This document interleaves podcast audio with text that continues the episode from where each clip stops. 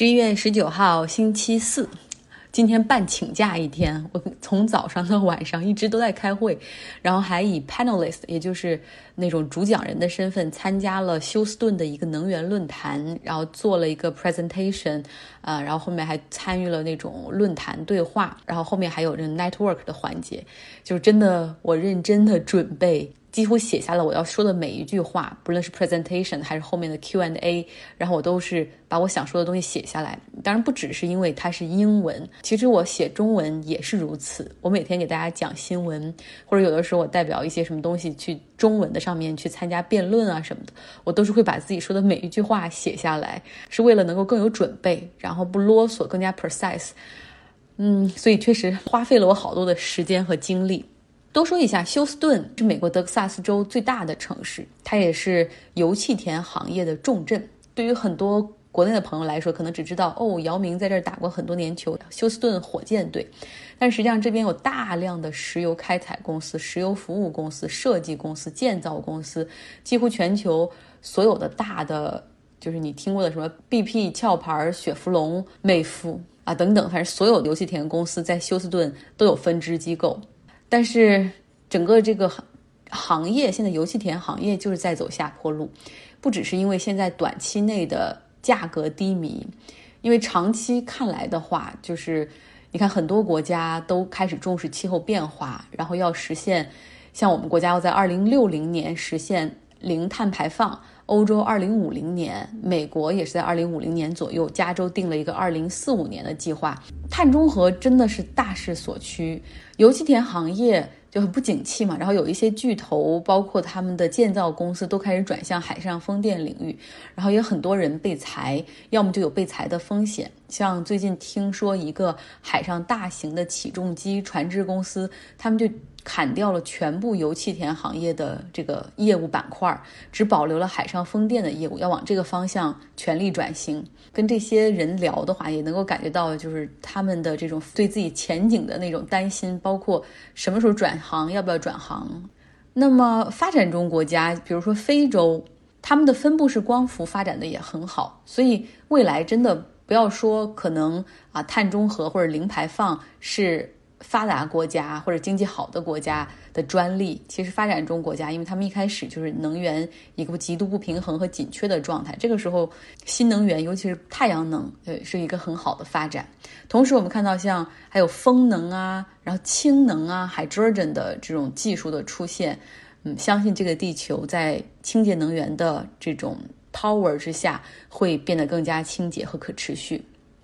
而且今天我因为要准备这个论坛嘛，还看到了一些，比如说很多公司他们很有社会责任感，像一些大的互联网公司，美国的苹果、亚马逊、谷歌、Microsoft、微软，他们都已经公布了一个计划，就到二零三零年的时候，他们的产品，然后包括他们要求他们能够成为他们供应商的企业，也必须要全部使用清洁能源。所以你看。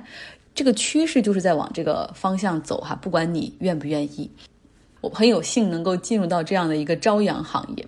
今天实际上只有两个新闻吧，然后简单说一下，一个就是特斯拉的创始人 CEO Elon Musk 他确诊了 COVID-19，然后第二个新闻呢就是。波音被停飞的那个机型737 MAX，它现在已经重新通过了啊美国 FAA 的检查，很快这个消息就会被正式公布。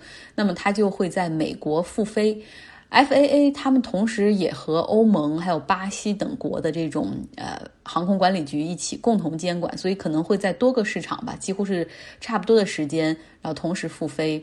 但是这个飞机不可否认的是，它在二十个月里面有两架飞机因为七三七 MAX 的系统的故障导致坠毁，超过三百六十人因此死亡。所以我不知道人们对这个机型安全的信心需要多久能够恢复。这个不只是指旅客啊，那像呃空乘人员、飞行员，你别忘了当时美国 FAA 一开始不愿意给这个机型禁飞嘛，但是后来美国飞行员工会就说了，我们的飞行员拒绝直飞，因为太危险。好啦，能够撑起今天节目，全靠 Robert 他的这个以色列考古系列。他给大家讲了这个《纽约客》的以色列考古学的文章哈，用了前面几天，我们已经听了他给我们讲的这个有一个考古学家，他顶着巨大的压力，选择和真相站在一起。他就是芬特尔施泰因，他就认为犹太人其实没有辉煌的。古以色列帝国，然后这圣经里面写的很多东西也不是真实的那个样子哈，就大家不要一字一句的去认为圣经里的写的每一个都是真实发生过的，那就是太狭隘了，同时也贬低圣经作者的智慧。那这就引发了以色列考古学的一个论战，其中有一个重要的反对他的人物，就是耶路撒冷希伯来大学考古学研究所的所长约瑟夫扎芬克尔。他声称是找到了证明圣经存在的证据。我们来听 Robert 的介绍。在过去的十年里，他是芬克尔斯泰因关于古以色列的修正主义年表的主要的批评者。扎芬克尔今年六十三岁，在海法的一个世俗家庭长大，于一九九二年加入耶路撒冷的考古学系，研究史前史。撰写有关新石器时代陶器和舞蹈起源的书籍。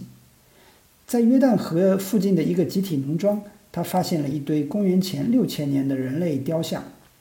这些雕像后来在卢浮宫和其他地方展出。二零零七年，扎芬克尔改变了专业方向，注意到希伯来大学缺少圣经考古学家，他决定从史前转向更近的过去。然而，为此，他需要有一个发掘成果。当加芬克尔开始从史前史进军铁器时代时，芬克尔斯泰因的理论受到了第一次重大打击。在东耶路撒冷，一位名叫伊拉特马扎尔的考古学家，在一座沿着圣殿山上下来的斜坡上，发掘出了一座大型公共建筑的基础墙。这个斜坡从19世纪初就被称为大卫城。圣经中的首都，它的位置正好符合《萨姆尔记》中的一句话，其中描述了推罗王为大卫建造的一座宫殿。据说这座宫殿建在一座城堡附近。马扎尔的发现就紧挨着一座巨大的阶梯石墙。许多考古学家认为这个石墙就是城堡的一部分。耶路撒冷在三千年来一直有人居住。每一代人都在前一代人的基础上建造，地层反复覆盖，单通过发掘几乎不可能得出断代的结论。但是，马扎尔的发现形成了一个被称为考古学三明治的构造。在它的正上方发现的陶器碎片可以追溯到公元前九世纪，而在它下面的则可以追溯到公元前十一世纪。于是，马扎尔断定这座建筑建于公元前十世纪。并在希伯来语报刊上宣告：“我找到了大卫王的宫殿。”他的声明立刻招致指责。芬克尔斯泰因和他特拉维夫大学的三位同事在《特拉维夫考古》杂志上发表了论文。他们声称，马扎尔挖掘的城墙代表了建筑的几个阶段，而这些都不是诞生于他所说的时代。芬克尔斯泰因说：“他说这是一座十世纪的宏伟建筑，是大卫王的宫殿。”这句话里没有一个词是真的。然而，其他考古学家发现，马扎尔的发现令人振奋。几十年来，似乎没有证据表明了联合君主国，而现在至少有了某种可能性。加芬克尔在一旁关注着这场辩论，并迫不及待地加入进来。加芬克尔和学生萨尔加诺对位于耶路撒冷以西二十英里处的奎亚法废墟。进行了一次试验性的发掘，不到十天，他们就找到了一层含有可以追溯到铁器时代的陶瓷。到了第二年，他们发现正在挖掘的是一座被掩埋的城市，加芬克尔称之为“圣经中的庞贝城”。他们设法从现场收集了烧焦的橄榄核，其中五个被送到牛津大学进行断代鉴定。同位素分析的结果指出的日期范围是公元前一零五零年到前九七零年。就连加芬克尔的批评者也对他的发现表示敬畏。但在查看了这个防御工事之后，芬克尔斯泰因认为这些工事不可能是大卫建造的，也许应该属于以色列北部的一位国王。其他学者认为该遗址是非利士人的。因为它相对靠近海岸，还有一些人说它不是由犹太人建造的，而是由迦南人建造的。这个在地理上似乎是最有可能的。加芬克尔驳斥了这些想法。奎亚法离北方王国太远，不可能成为其前哨，而且该遗址明显没有发现猪骨，排除了吃猪肉的菲利士人。他认为这座建筑的结构特征，一座四室的城墙，两扇城门，以及私人和公共功能之间的清晰划分，是后来犹太建筑的蓝本。然而，加芬克尔也同意芬克尔斯泰因的观点。即大卫的领土很可能很小，也许只有希伯伦、耶路撒冷和奎耶法。他认为奎亚法是圣经中的城市沙拉阿伊姆，这也证明芬克尔斯泰因的理论已经根深蒂固，争论的范围已经被缩小到几十年间的方圆数英里范围里了。但是加芬克尔还是认为，在这个狭小的空间里。大卫领导了一场前所未有的政治变革，在一个由自由城邦包围的地区，他慢慢形成了一个王国。他建造了一座城市，建立了税收制度，培养了一个文官政府。为了赋予合法性，他把一件古老的圣物，也就是盟约方舟，带到了耶路撒冷，在那里，他有助于进行集中的祭拜。他的儿子建造了一座宫殿和一座庙宇。加芬克尔认为大卫是地中海和约旦之间有史以来最伟大的天才。在芬克尔说，他对奎亚法的发现是对最低纲领主义者的致命一击。在他对这个遗址的介绍材料中，加了一张墓地的照片。他说他已经埋葬了芬克尔斯泰因的理论。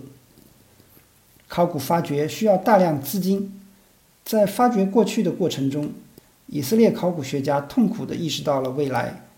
他们的挖掘依赖于捐赠者，而捐赠者的兴趣通常不在学术研究范围之内。许多人是宗教信仰者，为了证明书面文字的前景而感到兴奋；还有一些人是右翼人士，他们打算为犹太人占据更多的以色列土地而辩护。有些人则两者兼而有之。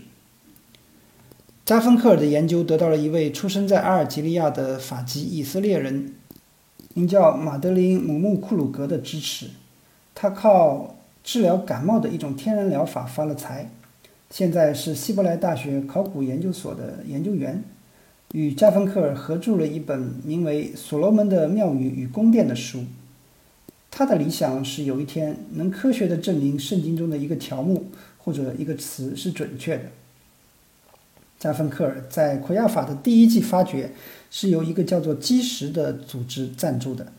该组织的负责人住在约旦河西岸的一个定居点。该组织吹嘘利用历史来宣告犹太人的身份。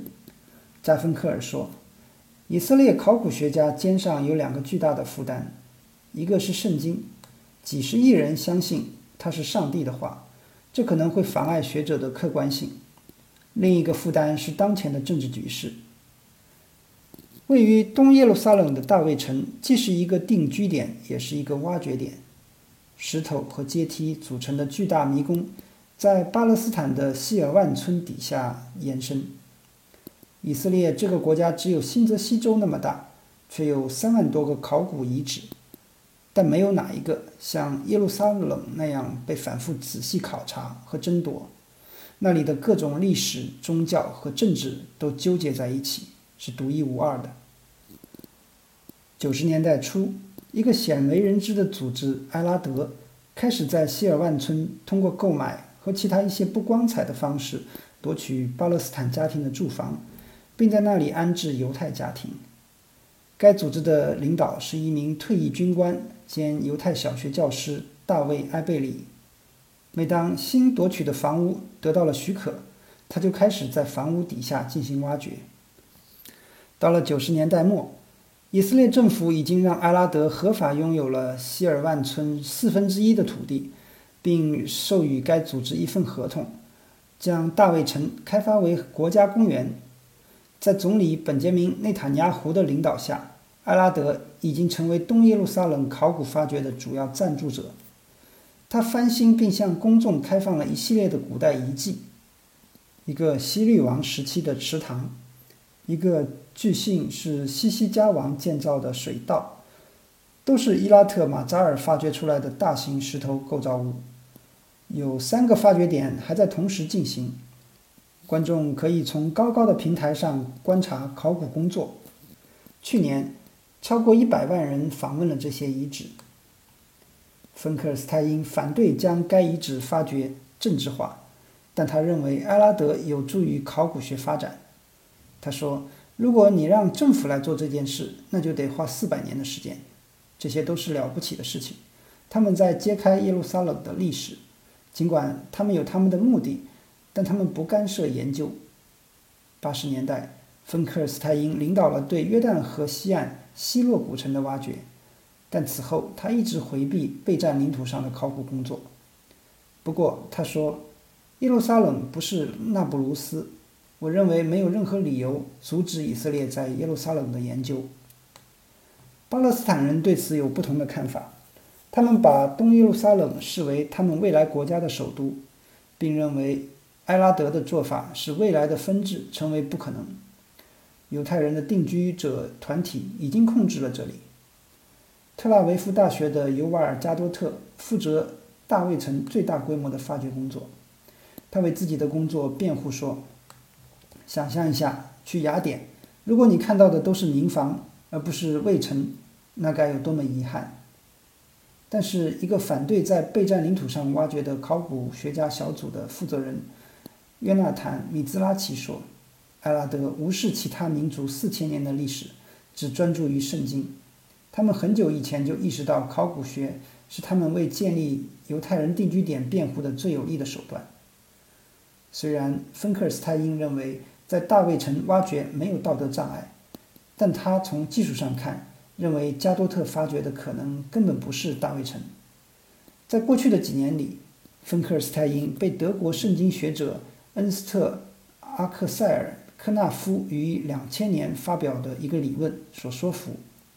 该理论认为，圣经中的耶路撒冷位于犹太教最神圣的地点圣殿山上，那也是伊斯兰教两个圣地阿克萨清真寺和金圆顶岩石的所在地。在二零一一年的一篇论文中，芬克尔斯泰因和两位合著者提出，在扩张时期，这座城市向南。覆盖到现在所知的大卫城，但它的中心不过是公元前十世纪的位于山顶的一个大村庄。除了芬克尔斯泰因和他的合著者，几乎没有人接受这个观点。首先，圣殿山远离主要水源基洪泉，该泉位于大卫城山脊的正下方。然而，既没有办法证明，也没有办法反驳他的理论。圣殿山作为圣地，受到以色列法律的保护，禁止挖掘。自1967年以来，这里设置了错综复杂的安保措施，任何想要闯入的企图都会导致严重的暴力事件。今年早些时候，芬克斯泰因在一个关于圣经的以色列播客上接受采访，在那里，他谈到他越来越坚信圣殿山曾经是大卫的皇城所在地。主持人问他：“想象一下，如果现在就批准你在那里发掘，你要多快地冲出这间演播室？”芬克尔斯泰因面无表情地说：“我会马上冲出演播室，去机场，然后离开这个国家，因为你知道，如果别人知道我有这种企图，会有什么后果。”没有找到大卫宫殿的废墟，还有另外一种解释：也许它从来不曾存在过。在这个故事的版本中。在城市菲利斯人的隔壁，出现了一个非凡的帐篷居民定居点。大卫是他的游牧国王，在他流动的首都，管理着从约旦到塞浦路斯等地的贸易关系网，还对邻国的人民征税，在贸易路线上设立征税点，并威胁如果他的手下得不到报酬，就会发动战争。在帐篷城市里，他们的财富。包括肥美的小牛，从地中海运来的贝类，成熟的葡萄和开心果。他的统治者们穿着用上等染料加工的鲜艳的服装。他们确实都是不可否认的辉煌的帝王，但没有什么永久的设施。所以经过几代人，所有的痕迹都消失了。一种理论认为，这些财富的大部分来自采矿业。廷纳的古老矿场靠近以色列的南端，坐落在阿拉巴山谷的广袤地带。特拉维夫大学的考古学家本约瑟夫在这里发掘、考察大约一万吨的古代的铜渣。本约瑟夫最初的研究方向是冶金学，但是在四十一岁的时候，他成为了一名深受米歇尔·福柯和社会人类学影响的年轻一代的考古学家。他相信铜的生产是揭开大卫和所罗门王国真相的钥匙。廷纳坐落在山谷里，在三十年代，尼尔森·格鲁克宣布他发现了所罗门的矿场。三十年后，格鲁克的助手通过挖掘出一座公元前十四世纪的埃及神殿，推翻了他的理论。从那时起，考古学家认为当地的铜工业处于古埃及的新王国时期。然而，本约瑟夫和他的导师，加州大学圣地亚哥分校的托马斯·利维，通过先进的同位素测定，确定该地区的铜冶炼行业在公元前十一世纪至九世纪之间繁荣发展。而这一时期，埃及人已经离开很久。本约瑟夫将这一繁荣的产业归于伊多姆人，在圣经中被描述为以扫的后裔。后来又被称为大卫王的附庸。去年十月，本约瑟夫也在《国土报》头版发表了一篇文章，挑战了圣经缺乏证据这一观点。在这篇文章中，他认为可能有一些考古学家看不到的古代社会，已经创造出了复杂的社会结构。本约瑟夫在阐述他的观点时，借鉴了最早描述无形社会的考古学家之一。以色列芬克尔斯泰因在《生活在边缘地带》一书中的论证，但本约瑟夫认为芬克尔斯泰因没有抓住重点，也许是因为他被西奈半岛贝都因人部落的历史搞得眼花缭乱。贝都因人没有等级制度，没有法律，如果你要从他们的部落路过，必须付给他们买路钱，而铜的冶炼需要矿工、冶炼厂和出口商，还有维持该地区。和平贸易的政治结构和等级制度。然而，由于他们是游牧民族，并没有留下固定的居所和保存物质财富的迹象。要是他们从来没有从事过铜冶炼，考古学家们都不会知道这些事情。本约瑟夫认为，繁荣的铜贸易不完全是伊多姆人王国带来的，很可能是大卫和所罗门主持的。从铜冶炼的生产规模看，当时肯定有比几个部落更大的群体生活在这里。大卫不只是一个贝都因酋长。以色列的考古学家们都在屏住呼吸，等待发现大卫奢华王国的迹象。非常感谢 Robert，这是一篇非常长的报道，我当时花了好几天才把这个文章看完，因为内容涵盖大量的历史、宗教、考古以及宗教学中的流派等等。Robert 花了好长时间哈，给大家来翻译和讲述他的。讲述也让我们看到了，原来我们以为很平静的哈考古学的这个行业，实际上也存在大量的论战和分歧，也很热闹，尤其是在以色列这个国家。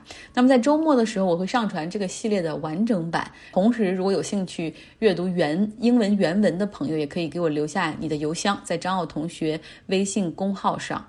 好了，今天的节目就是这样，希望大家有一个愉快的周四。